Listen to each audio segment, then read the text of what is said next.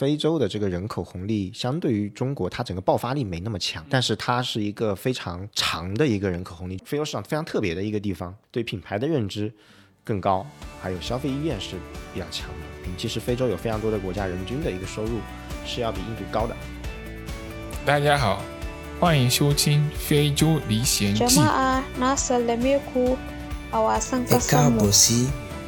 Inside of Africa. à tous, bienvenue au aperçu du spectacle Halo de la kila fête. mtu, mnakaribishwa kwa ufahamu wa onyesho la مرحبا Kiafrika. بالجميع أهلا بكم في برنامج رؤى Hi أفريقية everyone, welcome to Inside of African Show. 大家好，欢迎收听新一期的《非洲历险记》，我是胖。呃，然后呢，因为去年年底确实比较忙，我们就偷偷少更了一期。然后呢，在新的一年里，我们对整个节目有一个全新的规划。然后呢，我们建立了一个呃一个叫做“出海非洲圈”的那个平台。然后呢，我们想希望大家能踊跃加入进来，然后跟我们在非洲的各行各业的人进行一个交流。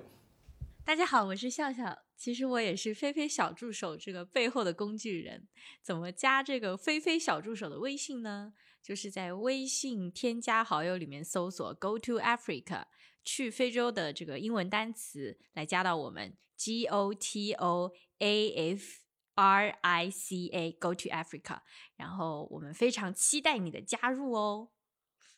好，大家好，呃，我是 Well，呃，这次我们有请到一位非常重磅的嘉宾，囧囧老师。呃，大家好，呃，我是长江证券的这个研究所的分析师赵炯，然后呢，现在主要是做这个证券行业的一个研究，然后目前我个人主要是覆盖手机和新材料两个行业啊，然后这个为什么关注这个海外市场啊，特别非洲市场，核心还是说我们在研究手机这个行业的时候会发现，呃，整个呃中国的这个手机厂商在海外的整个呃发展是非常的这个迅速的。那么核心的呃一个原因的话，我们觉得还是海外的一些呃市场，特别是新兴市场，我们觉得整个的一个、手机的未来的一个成长性会非常的这个高。啊、然后也很高兴来参加这个《非洲历险记》的这个节目，感觉自己离呃娱乐圈更近了一步啊。囧囧还是有点羞 涩。说起囧囧呢，这个也是有一个有趣的一个经历哈，是怎么认识囧囧的？他是我们这个非洲历险记的一个听众，然后那么我们就是刚为什么说要去建立这个微信群嘛，就是希望能够大家有一个交流的一个群平台，然后呢能够认识像囧龙这么这么样的一个人，来跟我们去分享他对于非洲啊，对于整个非洲互联网也好，整个手机行业的一些呃认知吧，可以分享给大家这样子。对，非非非非常资深业内的人士，对吧？嗯，呃，我们这期节目原本是考虑要收费的，其实收费也不过分，对吧？但这次免费开放 给大家。以后可以可以考虑这个新的赛道。啊、今天的主题呢，就是说资本眼中的非洲市场，他们究竟是怎么去看待非洲这个市场的一个潜力，还有现状，还有未来他们的一些、呃预测吧。说到资本市场嘛，就是为什么去这么说呢？因为现在越来越多这种非洲企业是在国内的这种资本上市场上市了嘛，像科创板的传音，对吧？然后还有一个正在 IPO 辅导的四大时代，这个都是深耕于整个非洲市场的。那你在平时工作中是在这块面是做做哪些方面的工作呢？呃，我主要还是说，呃，通过这个行业的一个研究，来这个挖掘更多的这种优质的这种公司，然后让大家享受到整个呃非洲行业的一个红利所带来的整个的一个呃资本市场的一个溢价啊，这样子。炯炯，嗯，想问一下，为为什么你会这么看好非洲市场呢？嗯，我觉得核心其实呃是大的啊，大的可能是两点啊。作为从资本的一个角度来讲的话，就两点。首先第一点的话，其实我们也做了一些呃公开数据的一个梳理，然后呃我们发现整个非洲市场它自身是比较有吸引力的，这是第一大点。然后第二大点的话，我们觉得就是就刚 Pom 说的，确实是有非常多的呃中国。啊、原原先在中国，然后出海到新兴市场，特别是非洲市场的这种公司，慢慢的回到了整个国内的资本市场。那么它一旦回到国内资本市场之之后呢，大家对于它的一个关注度，包括对于它背后的整个新兴市场，包括非洲市场的一个关注度，就会呃就会有呃起来啊，就会起来啊。然后主要就是这两点，当然第二点所说的这种呃，大家赚的是预期差的一个钱。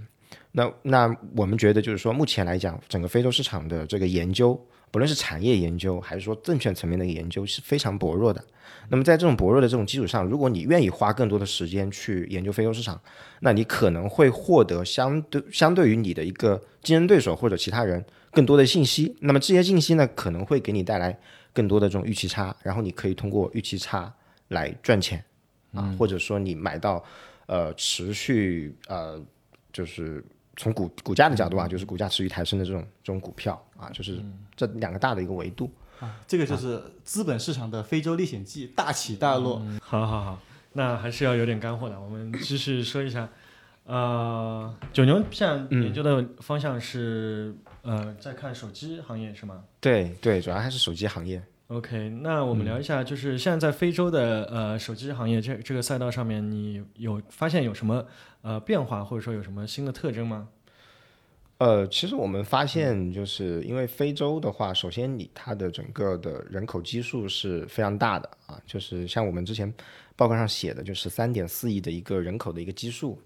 啊，同时呢，它整个的一个人口的增长是非常快的啊，就是呃，可能在未来的整个的一个十年内，它有符合百分之二点五一左右的一个啊符合的一个增长。那么这个高基数，我们觉得呃是啊，对于这个。手机市场来讲是非常好的，这是第一点啊。然后第二点的话，其实就是说啊，目前来讲就是啊，非洲的整个智能机的一个渗透率没有那么高啊，智能机的非渗渗透率没有那么高。那么渗透率的话，大概可能在啊百分之四十左右啊这样的一个渗透率。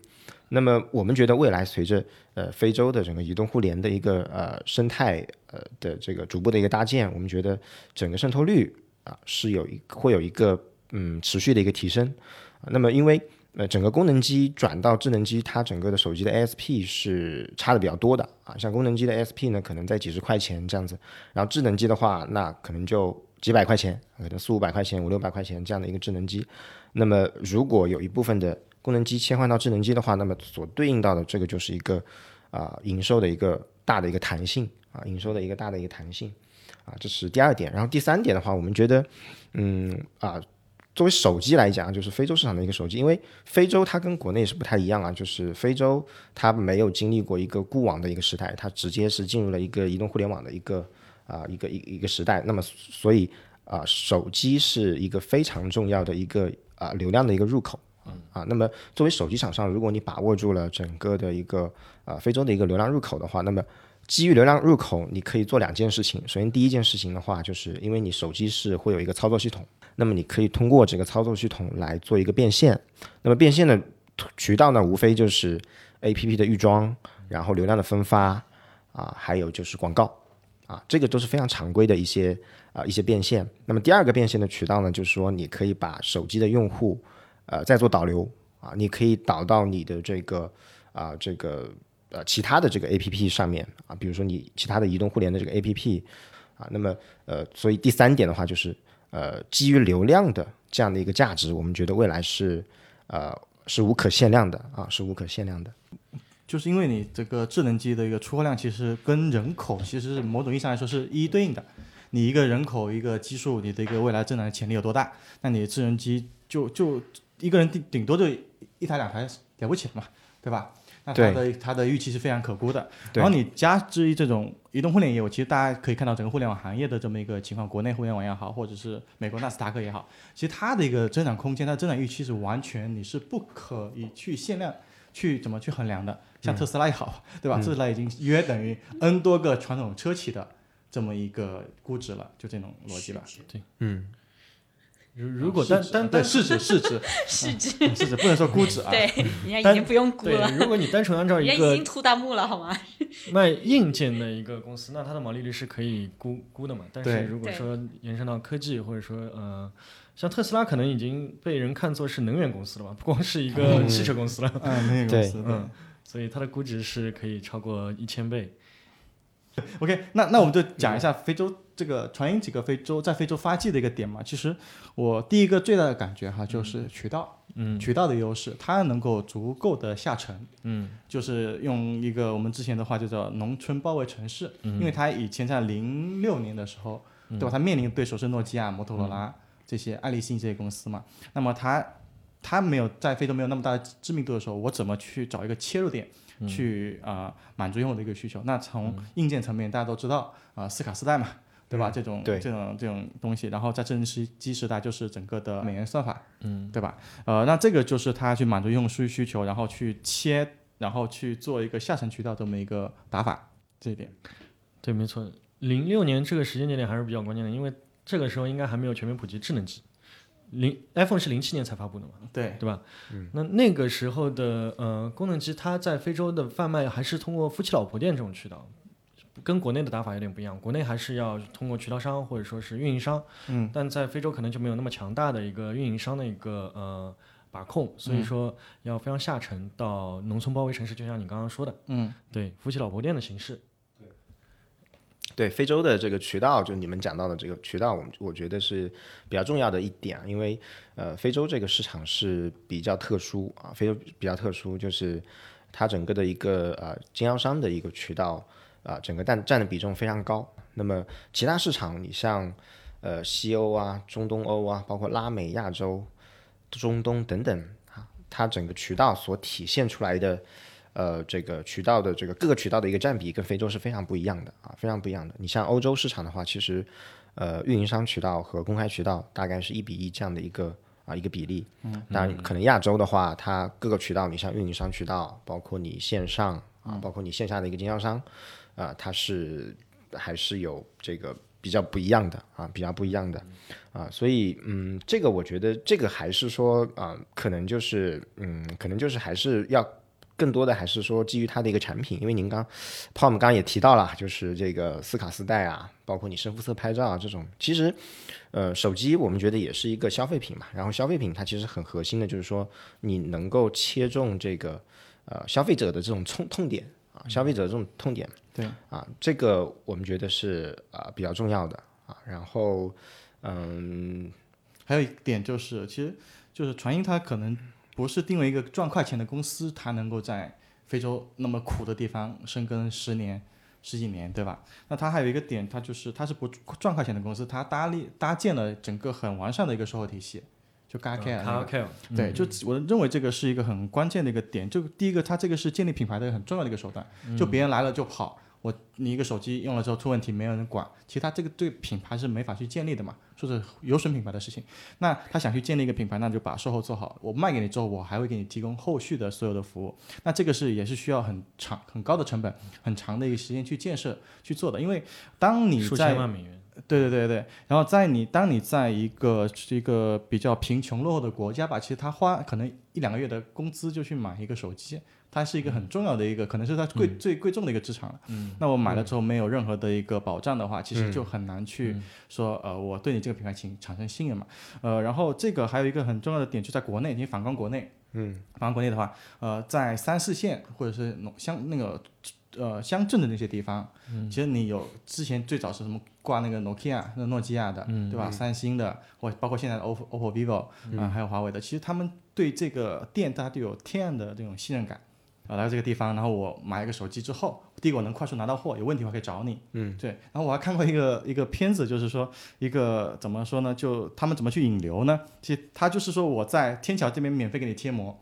然后把你客户说，哎，你要不到我店里去去看一下我手机，然后在店里去帮你解决一些小问题，帮你清一下手机等等，贴个膜。他这个方式也能够把用户很好的引到店里面去，就这个就是下沉渠道，还有它的整个品牌售后的这么一个价值。对，其实，在国内，呃，整个手机手机渠道的话，也在逐步的转型做一些消服消服一体化的这种门店，啊、就是呃，你像之前就手机是一个呃增量市场的时候，你光光做一些啊、销售啊，这个是没有什么问题的。但是你现在呃，整个国内的这个手机目前啊、也是处于一个偏存量的一个市场，那么这个时候需要你线下有更多的这种服务属性的。啊，一些东西在里面啊，所以消服一体店也是呃是一个，我觉得是一个持续的一个趋势，在国内。对，因为其实这个就很互联网打法嘛，就前期你大大家在抢前端流量的时候，是不不不择手段的，我用最低的成本能把用户抢到手里，这个就是唯一的目的。那你当你到整个市场比较成熟、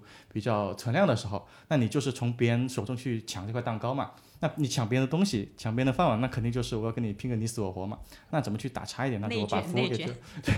这，这也不叫内卷吧？对，那我怎么去只能怪国内的手机厂商太强了。不得不说，传音创始人当初还是比较高瞻远瞩的，对在这么早期就已经意识到这个问题了对对对，对对。就是叫海 Kaka，外就是我们售后服务嘛，可以对标国内的，其实就米家，类似这种概念。小米之家，小米之家，小米之家，只不过只不过只不过已经比它 这个意识要领先很久了嘛，在非洲已经生根发芽了。对我我我做的地域事情也不一样。我我除了前抢你前端流量，后端我这块服务一定要保障好，一定要保障它是能够细水长流的这么一个手没段没。错没错，品牌价值，说到品牌价值，还有另外一个点，嗯，嗯，对就是它在因为因为知道吗？其实某种意义上，中国的文化在全球不是主流文化，欧美文化某种意义上来说它还是主流文化嘛。对所以他们在整个非洲的时候，他不会让你知道我是中国品牌。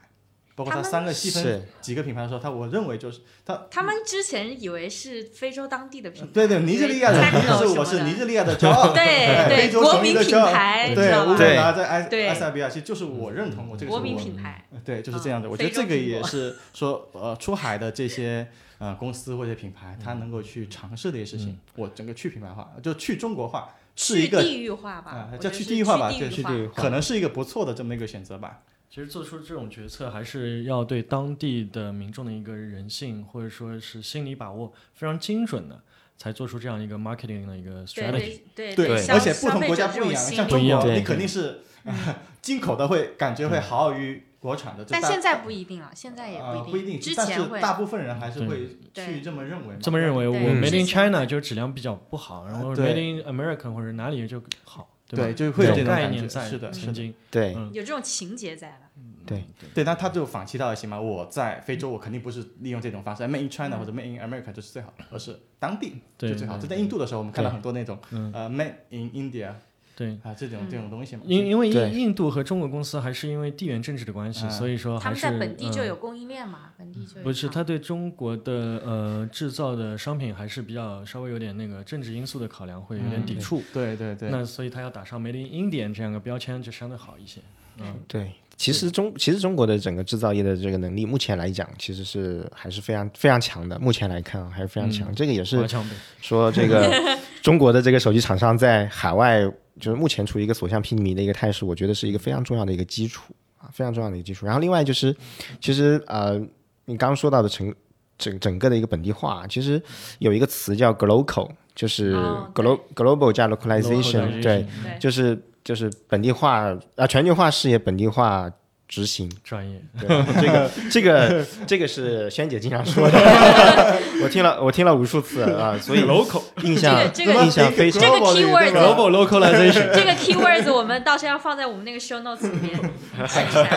这个印象非常深刻。OK，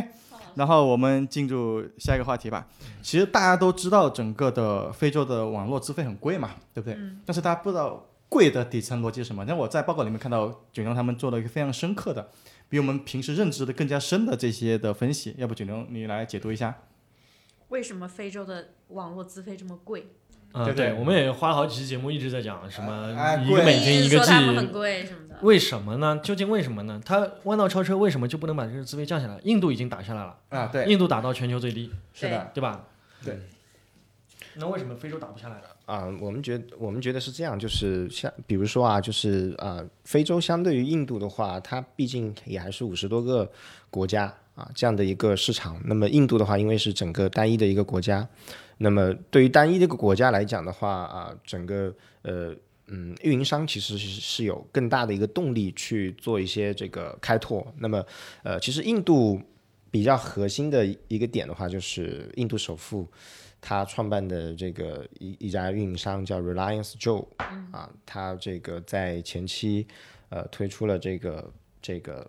这个很便宜的这个四 G 套餐，然后还加这个送手机，对那么一下子就把整个印度市场的呃整个流量给打下来。当然，他也不是说单纯的这个就是发福利啊，那么他自己也是有自己的一个打算，他后续可能会去做一些。呃，移动互联相关的一些这个应用啊，一些软件、一些 APP，然后来基于它所获得的这种流量啊去做一个变现。当然，它在这个过程中，其实把大家的呃就流量资费打下来之后，那么大家的整个移动互联的一个使用的一个习惯就培养起来了。那么也就是说，它会把它已经把这个市场的一个蛋糕做大。啊，做大了之后呢，它再去做一些深入的一个布局。当然，这个东西呢是需要有非常雄厚的一个呃资本实力，这是第一。第二的话，就需要呃国家层面的一个支持。对。那非洲现在有一个问题，就是说，那非洲它其实也有非常多的这种运营商啊，包括啊南非的运营商 MTN，嗯，啊，包括像欧洲的这个 Orange，然后沃达丰，还有这个印度的叫 Altel，啊对 Altel。那么其实有。呃，包括中国的啊，也也有也有过去，但是呢，因为呃非洲市场整个比较分散，那么所以呃，它运营商在拓展的时候会涉及到一个问题，就是说啊，那么我各个国家之间我要去做一个拓展的话，那么我需要各个国家之间有一个呃政府层面的一个沟通，对，这是第一。然后第二的话就是，那么因为非洲目前的整个呃移动互联的整个 UP 值是比较低的，UP 值比较低的话，也就是说。嗯，我去拓展这个这个移动互联这种用户啊，或者说我去卖流量，和我这个投入的这个资本来做一个呃测算，那我可能会觉得整个的这个收益率会比，比如说会比印度或者说会比这个中国要更低一些。那么它真正去拓展的一个动力，可能不会有那么强啊，可能不会有那么强。但是呢，呃，比较呃好的一点的话，其实我们。在最近的一些这个数据统计里面，我们呃其实是有一些比较利好的一个数据啊。其实我们可以看到，就是呃有一家这个第三方这个数据统计的一个机构叫这个啊 Cable 点这个 Co 点 UK 这个机构啊，它是统计了呃全球各国家它的一个啊移动资费的一个情况。那么我们其实可以看到啊，就是非洲的一个主要的一个经济体啊，这个一 GB 的这个流量资费。啊，从二零一九年到二零二零年，其实是有一个明显的一个下滑啊，明显的一个下滑。嗯，那么这个是核心的一个点。然后第二点的话，其实我们找到相关的一个数据，就是说二零一五年到二零二零年，MTN 就 MTN 的财报里面可以看到它的整个移动资费的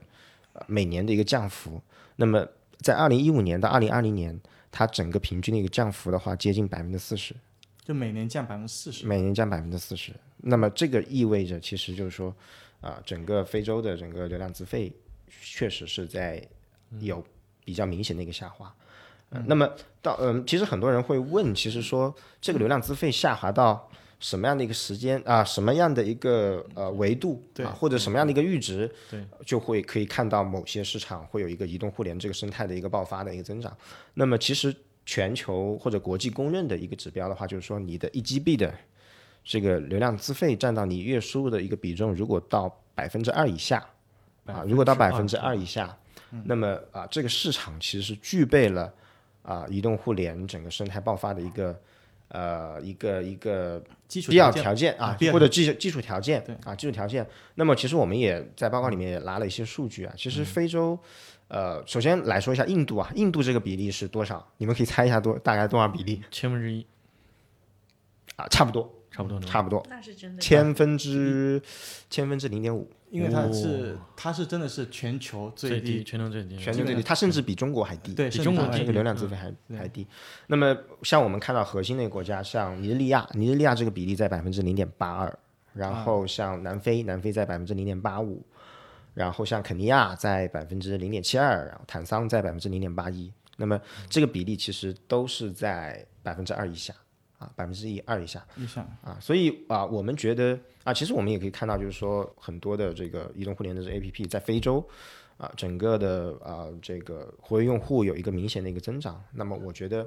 呃核心啊这个背后的一个驱动力，我觉得这个是非常重要的啊，非常重要。当然从远期来看或者。中期来看啊，因为我从投资的一个视角来来看，这些所有的这个数据都是历史的数据，嗯，就是我们呃针对历史的数据，我们是没法啊来，比如说从投资的角度或者研究的角度来做一个判断的。那么啊，从投资的视角的话，我们会更加关注未来它会怎么样对对吧？就是说，呃，首先我我我刚刚说的这些国家，那么流量资费很低了，那么会不会有进一步降低的可能？然后另外的话，就是除了这些国家之外，其他的国家会不会也进入到这个百分之二以下的这个行列？那么我们对于这个问题，我们做了一些研究啊。那么呃，主要的就是在二零二五年之前会有一个边际的一个变化呢，核心就是在于说，刚 Pom 提到的这个海底光缆，嗯，海底光缆这个啊、这个这个这个事情。那么海底光缆的话，就是核心的有一个呃非常重要的海底光缆叫 To Africa 啊，这个海底光缆，这个海底光缆的话，那个主要是这个像 Facebook。还有一些运营商来牵头来建啊，牵头来建。那么这个海底光缆呢，会在二零二三年这个建成。嗯，那么这个建成之后呢，其实对于这个呃非洲啊、有一些部分可能沿海国家啊，沿海的这个国家的整个的呃这个、啊网络的一个体验啊，包括流量的资费啊，啊会有一个非常大的一个改善。对啊非常大的改善。那我们觉得这个是一个呃比较核心的一个边际变化。那么呃，在这个变化出来之后，我们觉得呃整个非洲移动互联网的生态会有一个呃比较好的一个发展。当然就是呃这个是软件层面啊，硬件层面我们觉得会反向的有一个推动的一个效应，因为比如说我啊、这个移动互联我有更多的人使用，比如说 Viskit 啊，比如说呃另外的一些这个呃浏览器啊等等，那么呃体验更更好啊，体验更好了之后，比如说我在刷短视频的时候，我我会发现这个功能机可能操作起来会非常的就受不了。对对对 对，用不了啊，用不了或者体验是非常差。那这个时候我可能会花可能一个月左右的一个工资去买一个智能机，对那自然而然整个智能机的一个渗透率就提升。对然后智能机渗透率提升呢，又反向的可能再再推动整个移动互联网利好资本市场。对对对，这是一个啊互相这个一个叫做作用的飞轮吧飞轮效应。飞轮。飞轮效应。飞轮飞轮效应飞轮效应，可以。都是亚相相互作用 对对对，就是创新飞轮嘛，大家都在讲。所以这个利好一直会到后年，对吧？不就是这个是这么去看吧，就是确实是这样子。你整个基建越成熟，大家的一个呃入局者越多嘛，就因为你现在为什么大家去的少，就是你因为你牌赌桌上面的牌太少了，资金太少了，呃，吸吸引力太太低了。那当你这个赌桌上的人越来越多，你的资金越来越多，那会吸引更多的人去说，我冲上这个东西，我要去赌一把，我要去把这个呃东西呃怎么说呢，参与到这个赌局里面去。对，其实海底光缆之外，其实陆地光纤啊，陆地光纤包括 IXP 的这个交换中心的这个建设，也在也在大力的这个开建啊，也在大力开建。那么这一块儿我们觉得是是是未来是可以看到的整这个的一个这个这个利好。对，那先先稍微简单的补充一下，为什么海底电缆那么重要吧？其实它它就是连，因为我们知道连接每个州的那个就线缆吧，它没法通过我们普普通的这种说我从陆地上面走。我埋这个地下的那种光纤那种东西，它只能从海底走，包括中国跟美国的连接，包括中国大陆跟呃其他的一些国家的连接，都是通过海底的线缆，能够保证你能够高效的去传输这些数据。那是不是呃按照这个逻辑，那海底光缆是不是首先利好的区域是沿海的那些国家呢？对对，他刚刚提到了，就是沿海的这些国家，因为你从沿海到陆地里面去，对陆地你这一套的这个基建，你要花比较再要长时间。铺到里面去。对对哦对是的。是的，所以这个也是利好基建，对吧？今天我们的老师说题材股 不构成任何投资建议，对我们就不是让你去买股票，就说这个情况。但赚钱了可以分我们一点，打个赏。对整个非洲 ICT 的整个建设，因为我们在报告里面其实也写到了，非洲的整个 ICT 的建设在核心的一个国家，其实呃整个的一个增长是要高于它它的整个 GDP 的一个增速的。I I C T 是啥？I C T I 太专业了，专业名词。对对对我们稍微听众朋友解释一下。哎 ICT 是什么？ICT 就是呃信息技术的一些呃基础建设啊类似于你可以可以查一下。现场我我现场查一下 Google 现查我，来看一看。我猜是 Internet Communication 信息通信技术 Information and Communication technology Technology，对对对对对，差不多这个意思，类就是信息技术的一个技对对对，其实我我我的理解就是说，嗯。你这个网络从你小区到整个呃街道街道再到整个区，再先要从海到到到镇或者县，先要然后从县里面到市，市里面到省，其实它这个是一个层层的这个网状结构去往上走的，往上冲的，是这样子。OK，专业。专业，专业。就我们平时说的那个互联网基建，啊，对。对，又是新基建专业。新基建，新基建，新基建不是这个非洲新基建嘛，对吧？之前我们是这这本叫铁公鸡，对对。吧？铁路、哦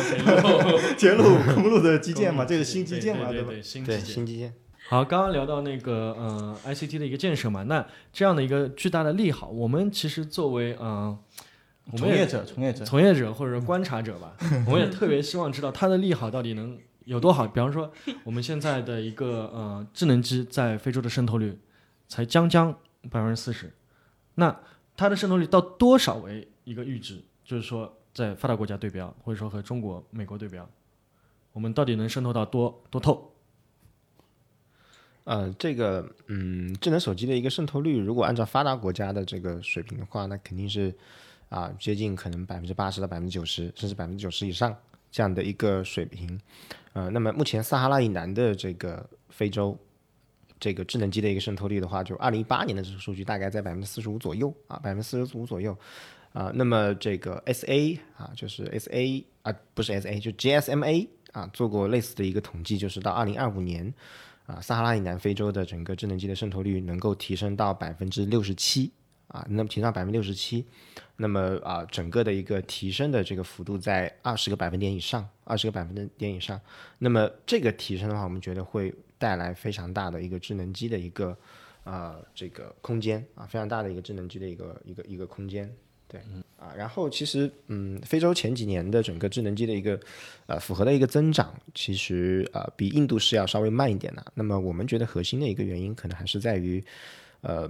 啊、不仅仅在于它的一个这个人均收入啊，因为我们其实可以看到，呃，印度地区的整个人均收入的话，其实跟呃非洲。啊的这个人均收入来比的话，其实差别差距不大啊，差距不大。然后呃，印度可能它的一个人均的 G GDP 如果要排在这个非洲的这个五十几个国家里面，它可如果排一个列次的话，可能在二十到三十这样的一个啊这样的一个水平。其实非洲有非常多的国家人均的一个收入是要比印度高的啊，是要比印度高的。但是这些国家可能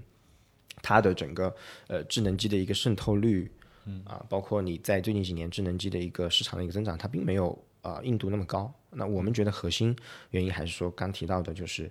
呃流量自费的一个问题啊，流量自费，也就是说你买得起你这个手机，但是你用不起啊，但是你用不起。啊，但是呢，就是说嘛，随着这个海底光缆啊，包括陆地的一个光纤 IXP 的一个交换机的一个逐步的一个非洲 ICT 的这个建设逐步推进的话，我们觉得啊，这个所谓的这个百分之四十五到百分之六十七的整个的一个呃渗透率，我们觉得是未来是能够看得到的啊，未来是能够看得到的。那其实按照这个算法来算，其实整个非洲市场，它的手机市场，它的一个需求量也会不断去增加，因为你这个从百分之四十几到六十几嘛，其实这个二十多个百分点中间还有一个换机潮，嗯，那么还有一个新增的一个增量用户，对吧？其实这个其实某种意义上有这这这，那么这四年是一个非常关键的一个年，那我原来的互联网手机这些存量的用户要去换。可能更高端、更好的这么手机，那那些原来功能机的用户去换成比较入门的这种智能手机，其实这两个机会都是并存的，我觉得。对，而且非洲还有一点，嗯、比较重要的就是说，非洲它整个的一个换机周期，嗯，呃，可能比较比这个成熟市场，像国内市场整个换机周期它是要短的，对啊，它是要短的，对，一年到一年一点五年吧，就一年半。两两年不到。对，对中中国是中国是一年半到两年嘛。对对对对对，这也就跟他们呃非洲的一个消费习惯也是有关系的。这我们往期节目好像有有涉猎到，对吧？对对对，其实那我就展开聊一下吧，就他们消费习惯什么样子，为什么他们会去换手机换那么频繁嘛，吧？对哎，我不知道九牛是怎么理解这个问题的？为什么他们换的你们比我们更勤研究过没有？就我我们可以讲一讲。就是 这个感觉你们比较呃熟悉。就我我的理解啊，我的理解可能就是，嗯，他们就是就是就比较容易摔他们手机，对吧？是不是？然后，呃，这个手机的话也不贴膜，然后就是用的可能比较粗放式的这种这种应用啊，粗放式的这种应用啊，然后我觉得，我觉得在我看来，可能就是一个手机对他们来人均收入来说是可能是非常昂贵的。对那对于我们中国人来说是便宜的。那从这个逻辑上来讲，反而应该我们换的更勤快，而不是他们换的更勤快。对，但是你现在看一个换机成本嘛，嗯你说你在那边几呃平均四五百块钱，嗯，然后说小一千块钱就买换一个，那在中国你现在你看你现在换一个一手机，除了主打性价比四千五千，其实这个都已经随便起步了，你知道吧？但对对于我们的收入水平来说，那不是对于整牛的收入水平来说，可能就是上 上一天 就回来了。对我来说还是比较昂贵的，对我来说就就我我们对于这种现象的理解是出于他们对于消费的一个习惯的一个不同嘛，就是中国人儒家文化影响还是相对节约保守，钱更多的钱存在银行，又不是不能用，用就行不是没这个钱，呃，不是没这个实力，嗯只是说还是不想去过度消费。对但在非洲呢，很多人就愿意提前去支出，对啊、换一台手机那可能两个月的工资，但是我觉得哎没有关系，我拿不出这个钱，我借一借凑一凑，哎我我享受当下对的啊、这样一个 lifestyle。对的，嗯，可能跟他们一个文化有关系，可能是其实非洲的人均寿命还是相当偏短的吧，对。及时行乐，及时行乐。及时行乐，对吧？Life is short。对，因为像你像像我们的这边的非洲同事，对吧？他他就是愿意花可能两倍于他三倍他公司的钱去换一个 iPhone，对吧？还是换一个最新款的，这个就很。像这个就很像前几年消费贷比较流行的时候，就是年轻人会去有这个举动。但是这两年不是大家又开始什么什么消费降级，然后又因为疫情的关系，大家改变了这种消费的这种理念嘛？嗯就是慢慢的有什么豆瓣不是有什么抠门小组啊什么的，就类似这种年轻人慢慢的会反消费主义，对反消费有一个这个倾向了。我我我个人感觉这其实一个很矛盾的一个事情，就是嗯、我们其实很多投资机构会觉得，哎呀，非洲的整个消非洲人的整个消费习惯会非常好，非常好，就是、呃，一个你不存钱，嗯。然后然后第二个你还可能会借钱借钱借钱，嗯。就是借消费贷来做这个这个这个消费，而且其实我们也看到，其实呃，在非洲的呃一些知名的一些品牌，其实很多都是消费品的一个品牌。啊，其实消费品品的一个平台，像 Nike 啊、阿迪达斯啊，包括三星、可口可乐、Techno，嗯，对吧？Apple、Gucci 等等，呃，但是呢，但回过头我们会发现，就是因为我之前看过类似的一些资料，就是贫穷的本质是什么？对吧？贫穷的本质是诺贝尔诺贝尔奖，诺贝尔奖，上上升到哲学程度，来来讲展开讲讲展诺贝尔文学奖。那就是贫穷的本质，可能就是一个就是啊避险的手段比较落后，嗯，对吧？然后这个呃第二个的话，可能就是只顾眼前，不做长长远的规划。这个就是核心的，就是聊到了就是只顾眼前，我只及时行乐嘛，就刚刚提到的。对对对对，然后不做一些这个存储，不不做一些长远的规划，这是第二。第三的话，可能就是对一些未知事物的一些偏见，嗯对一知未知事物的偏见。啊，其实呃，对于非洲，其实很呃很早期的时候，可能在一八年、一九年的时候，大家对于非洲其实是会有一些会有一些偏见啊，但是现在可能、呃、逐步的在改善啊，逐步在改善。所以主要是第二个问题，就是只顾眼前，不做长远规划。就是几位主播觉得这个这种消费习惯，你们是怎么来看待这个这个这个这个这个消费习惯这个事情？只能活到四十岁，我还规划什么？我 现在就不卖房了。对对，其实 卖房卖车。其实这个可以做一个小小的预告。嗯，其实我们在筹筹备另另外一档这个播客节目，其实就是我们第一期的选题，就是、随便聊聊。啊 不是就是关于消费主义的。关于消费主义其实我们是有点反消费主义，我们的主题就是。你今年想买，但是你就坚决没买的消费品什么东西？因为穷，反正 就刚刚那个三个穷的本质非常 match 我的画像。贫穷的本质。对，呃，就是我我，因为他们非洲人，我我个人观点啊，可能比较肤浅，就是说他们的一个平均寿命只有四十四十来岁，对吧？你具体数据忘了，好像大概是这个中数。他们的一个平均年呃中位数平均年纪也只有十八岁，嗯，那肯定是一个在消费最旺盛的一个阶段，嗯。并且他们也没有一个作为呃父辈他们给他一个榜样，就是我未来的一个收入能够做什么其他更其他更重要的事情嘛，对。那他可能对就消费掉了，对，其实我还有一个可能更宏观的原因，就是嗯。可能关乎政局，可能关乎他整个社会的一个环境的问题。嗯。就是你在中国社会，你其实你努努力，你会饿不死的。其实你还有比较大的上涨空间，就你愿意去更多的努力、更多的时间啊、更吃苦去做一些事情。其实这块是能够有叫做什么呢？即时反应的。比如说你送个外卖，或者是送个快递，你可能一个月都有一万块钱嘛，对对吧？对你在你在非洲，其实你可能看不到这种希望，因为它的就业环境问题，你各种问题，就他们其实没有这么好的环境去做这些事情。嗯，那么他们光光是非洲了，很多新兴市场国家都是这种状态。有一些。呃，是会有这种，对，其实嗯，这个问题呢，我之前有有有考虑过一个呃一个一个一个问题，衍生出来一个问题，就是非洲的一个人口红利，嗯，它的一个吸引力到底有多大？就是这个跟就是国内的这个可能中国来做一个对比啊，就是我我可能感觉就是非洲的这个人口红利相对于中国，它整个爆发力没那么强，但是它是一个非常长的一个人口红利。就为什么这么说呢？就是呃。人口红利的话，我们觉得就是呃啊、一个的话就是在于它的整个的一个啊、人口的一个爆发，然后第二个的话还是要还是要就是因为你你如果是生育率如果是一直比较高的话，那么你对于这些啊、小孩的这种抚养你是有一些压力的，对有些压力之后呢，你这些需求对应的这个需求你呃消费的需求啊各方面的需求你其实爆发出来，所以中国的这个优势在于它的整个呃。人口红呃有有有一个这个呃这个这个婴儿潮对吧？然后有一段人口红利，然后呢过了一段时间，你整个生育率往下走了之后，老龄化了，但也不是老龄化，就是 你的整个收入在提升，但是你的抚养的这个压力，抚养小孩的压力没那么大。对，所以你会积累非常多的这个财富，嗯，非常多的财富。那么你积累这个财富之后，你可以去做一些消费，啊、所以整个人口红利就爆发的会比较快。嗯，但是非洲有个问题在于说，你的这个呃人口确实劳动力人口非常多，对，但是你会发现它生育率也很高，嗯生育率很高了之后呢，你会有很多的这种抚养的这种压力，嗯啊，就是你的生存压力、吃饭的这种压力，嗯那么你剩下来的呃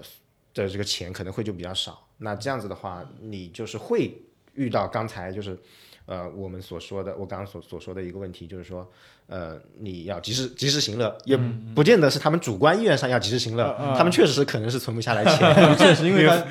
各种柴米油盐的这种生活的这种生存的需求，这种最底层的需求还没有被满足嘛？对，所以它的整个人口红利，我们我觉得是一个比较长期的一个一个一个一个人口红利。对，但是可能其实爆发力会没有那么强。但但是但是人口的话，像中国互联网的话，它就抢人头嘛，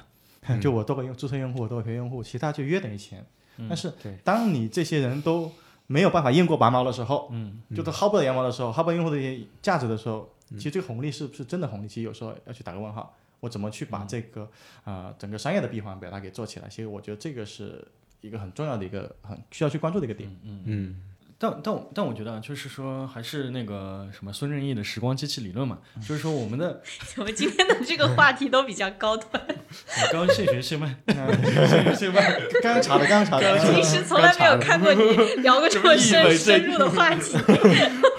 然后大咖来不能太拉，对对对对对对对对，拉垮不能拉垮，不能拉垮。行，我就是你们的这刚刚个最说到哪短板。就是说呃，就是说移动互联网这个呃事态，它的一个爆发已经在成熟的一个市场环境中已经验证过了。嗯，那只要去等待这个时机成熟，那它一定是会有这样一个所谓的红利啊，嗯，或者说是呃资本的 ROI 这种的投入产出比，嗯，一定会跑正的嘛。对那这也就是为什么啊，我们需要囧囧这样非常专业的人士 给我们指向指一盏明灯。对，我们知道 how，但是不知道 when，呃什么时候对对对发生。对，什么事？你这个就是那个什么三连嘛，什么时就是什么时候买，什么时候多少钱买，什么时候卖，是吧？三个明灯指标。就化身为节奏大师。他他对对对，呃呃，还是想去说，呃，刚刚说到那个时光机器嘛，就是还是想对标一下，就是我们在在成熟的、已经过去时已经完成的那个呃发达的互联网的一个移动互联网的市场的模式，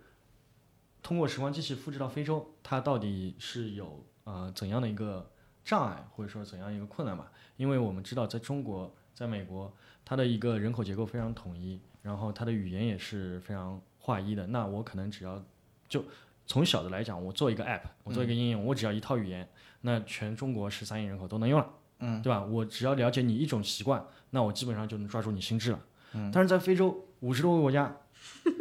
有几千种语言，那我怎么样去这样的一个呃困难阻碍前提下，我这个东西是否能够快速的增长，或者说我的红利是否能够如期而至？对这个，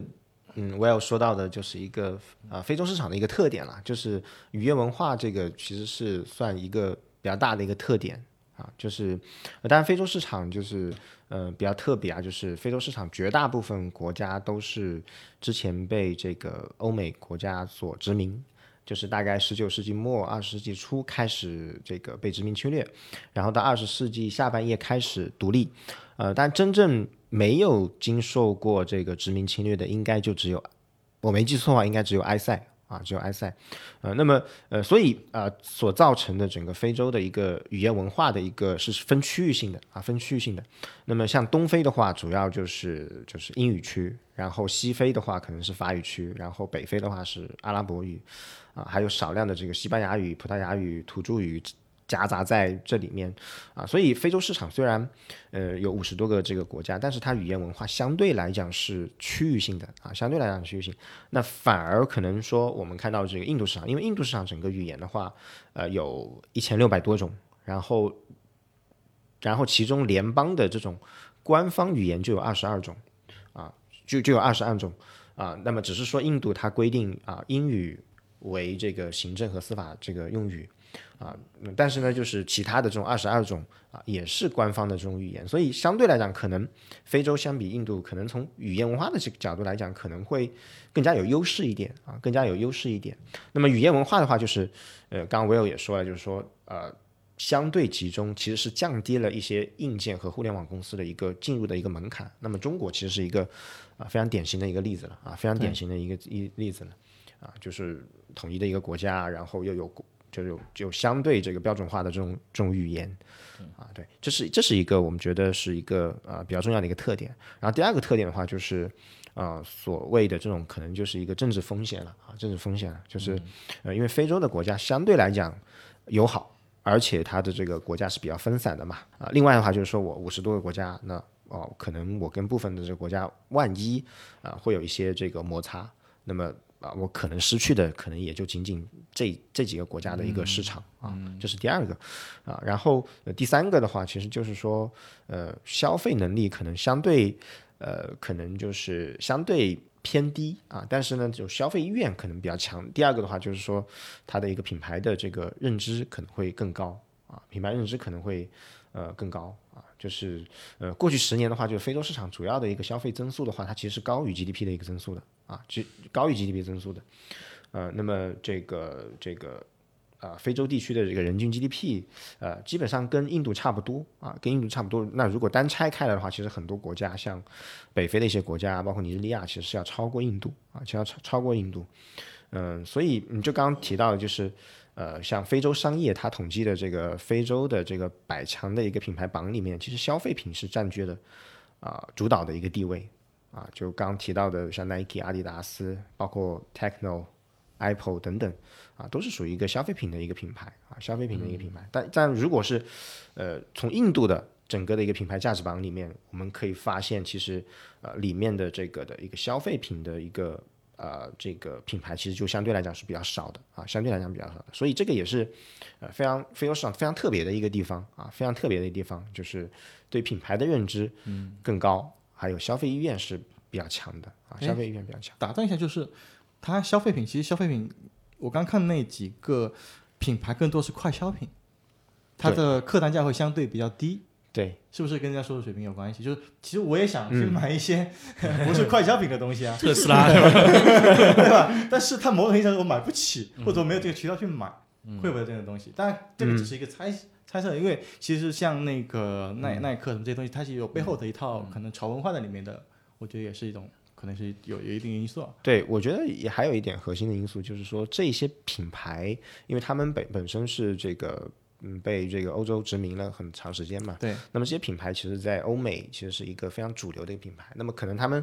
从这个内心对于这些品牌的整个认可度。是非常的高的，嗯啊，因为我觉得这个是跟文化也有一定的一个关系，所以像 Techno 这样的品牌能够冲到这个前一百里面的这个第五啊，所以我们觉我们觉得是非常非常难得的，因为 Techno 可能对于他们来讲就是一个可能是一个本本土品牌这样的一个概念嘛，对对对。那么其他品其他他们肯定也知道，像 Nike、阿迪达斯这些就是海外的一些品牌，对。真的是非常了不起。第五，我我报一下，第四是是什么品牌？可口可乐。重点强调一下，第六是苹果。就 Techno 排在苹果前面，呃，非洲的苹果，非洲的苹果就是说非洲的苹果嘛，这个先开始就强调过了。名不虚传。对，然后另外的话就是非洲市场，呃，其实嗯核心的还有一个特点，就是因为我们研究手机行业可能比较多啊，然后还有一个的话就是说啊、非洲的整个的一个渠道啊，就手机的渠道它是有它自己的一个特点的，对啊，就是呃这个以线下的一个公开渠道为主。呃，那么整个的一个线上啊，包括你运营商的一个渠道，相对来讲是比较的弱的啊，比较的弱的。那么线上的渠道核心还是说在于它的一个呃支付和物流是一个比较大的一个问题。对那么目前来看的话，我们觉得呃支付和物流可能短期来讲都比较难有一个比较大的一个突破啊，比较大的突破。因为虽然比如说我们看到 Jumia 啊，整个 Jumia Jumia 在呃非洲市场其实也只是布局了十几个国家吧，应该只是布局十几个国家。那么剩下绝大部分国家它都还没有进入，而且啊、虽然 Jumia 它整个股价其实涨得比较多，但是我们从它的财报来看，其实会发现它的履约成本，它的履约成本是在提升的啊，是在提升的。所以这就说明了，其实它在整个规模扩张的一个过程中，它整个物流的一个成本，它交付的一个成本其实是没有一个边际上的一个改善。对，卖越多亏越多嘛，啊对没有边跟早期那些国内的互联网其实是有点像的。对，没有边际上的一个改善。呃，那么嗯，这个物流的话，其实我也是查了一些相关的一个数据啊，当然它有呃天然的一个呃劣势在里面，因为非洲整个大洲它的地势是东高西低的这样的一个地势，嗯，东高西低这样的一个地势，那么这就导致了，首先你水运。水运你相对来讲是会比较困难的，因为你从低到高的话，其实很难爬上去，对从高到低很顺畅啊。但是你一个物流的话，有是有来有回这样的一个一个概念在里面啊，这是水运。那第二个的话就是你陆路运输啊，陆路运输你相对来讲也是会比较比较困难。然后然后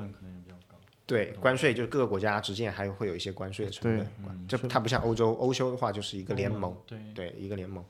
啊。还有另外的话就是说，其实呃非洲的整个的一个呃各个国家可能它适合国家内部啊，就是适合做电商的城市可能也就那么几个，对，人口集大城市很集中。大城市集中，对，像拉各斯啊等等，就是非常集中。那么你如果比比较集中之后呢，你会发现整个的这个交付啊，物流的交付，你会呃需要这个整个整个路线会拉得非常长。它不像它不像欧洲，欧洲可能每个国家呃或呃不是每每个国家的整个大部分的一个呃城镇。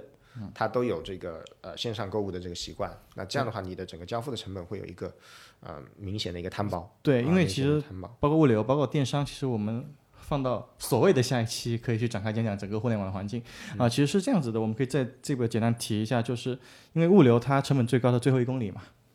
对吧？就是当你的用户非常分散的时候，啊，那你其实你的即使你最后十公里的成本都很高，比如说最后一公里了，那你就是你的这个网购人群是非常非常基数非常少的情况下，那我像中国的话，其实你一个快递员负责一个小区就够了，对吧？它有足够多的这个那个单量能够去支撑你的一个 cover 你的成本，但你在非洲就不一定。然后像我跟国内的创业者聊，他们大概就是说，反正我就点对点的，我这个区区域的话，我就到这个镇里或者村里面，我就找一个小卖部，你就给我这边提货，就自提就完事了。我只要说你十件二十件我送到你这里，其他能够 cover 一部分的那个物流成本，只是它的一个后面的最后一公里需要用户自己去拿。其实基本就这个、这个可能服务不是特别好，但是它也能够去把这个物流给做起来。其实现在整个非洲的物流这块的一个投融资也是非常火，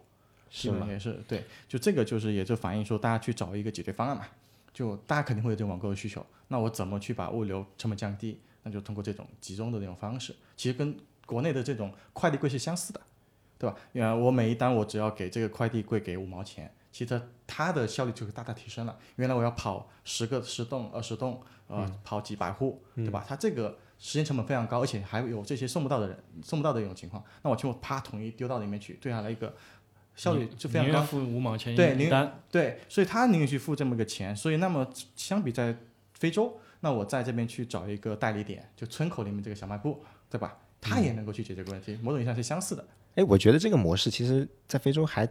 挺好的，因为因为我因为我看到好像就是非洲很多地区它的整个地理信息的一个系统，它其实不完善的，对啊不完善的。那，最后一公里的话对到地方，对，对，就是最后一公里的交付，它其实是因为你地理信息、地理位置的信息如果是缺乏的话，那你其实很难去交付。对，这个也是个原因，这个对原因，对的。所以它这块就是能够去解决这个问题嘛。其实这个模式，我觉得也是未来一个很好的一个说能够去解决，因为它竞争不像那么激烈。在中国，你像京东、二幺幺，它有时效的这种这种要求，在一线城市有送到门家门口，送到门你门口按门铃这种这种需求，它这个是拼服务、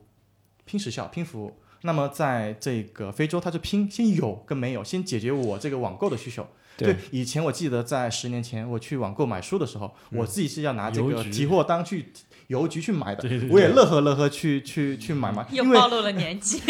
因为你你你为了去满足这个需求，你不得不去做这样一个事情，对对吧？但是你那也总比你以前这个需求没得到解决，它总算是一个解决方案，我觉得是这样子。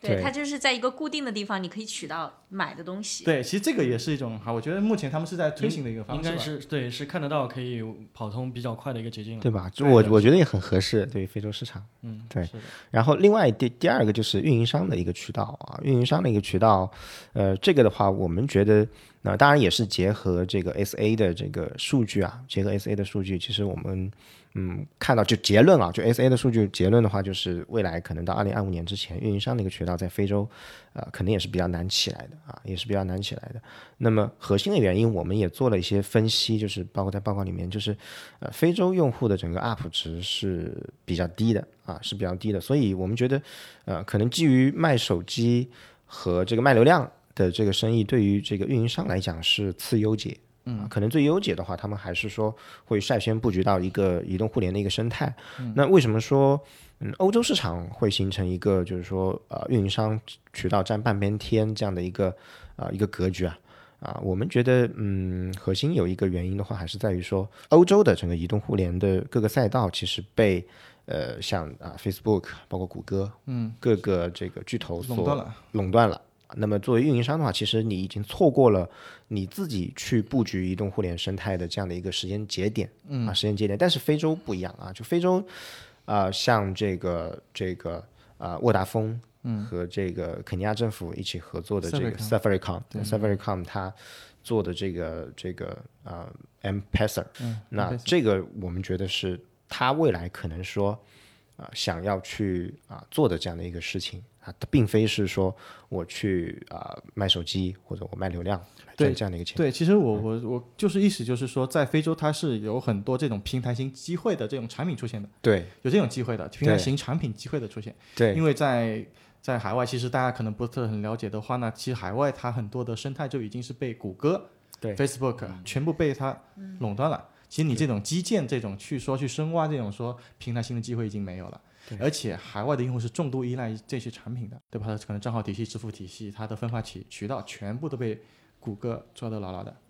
那这个它就没有办法去做这样一个事情嘛。那其实另外一个，其实我觉得运营商它可能互联网机会是另外一回事情。第二个是可能是跟他们消费习惯有关系，像美国、嗯，像日本、像欧洲，其实他们运营商是一个很重要的一个卖手机的一个渠道。对它可能是跟你的话费强绑定在一起的分期的这种服务。我不会说花一万块钱去买一个 iPhone，但是我可以去说签两年合约，呃签两年合约去弄这个送送你一台手机，他们倾向这种消费习惯。为什么大家会买到很多美版的 iPhone 很便宜，日版的 iPhone 很便宜？就是因为他去这运营商，我把它锁破解锁掉。对，所以我就弄过来嘛，就你只要用你话费那部分，我只要用我这个手机硬件我不需要，我拿走。其实它这个就是相当于变相的降低它话费的成本，对但是它这个是一个很，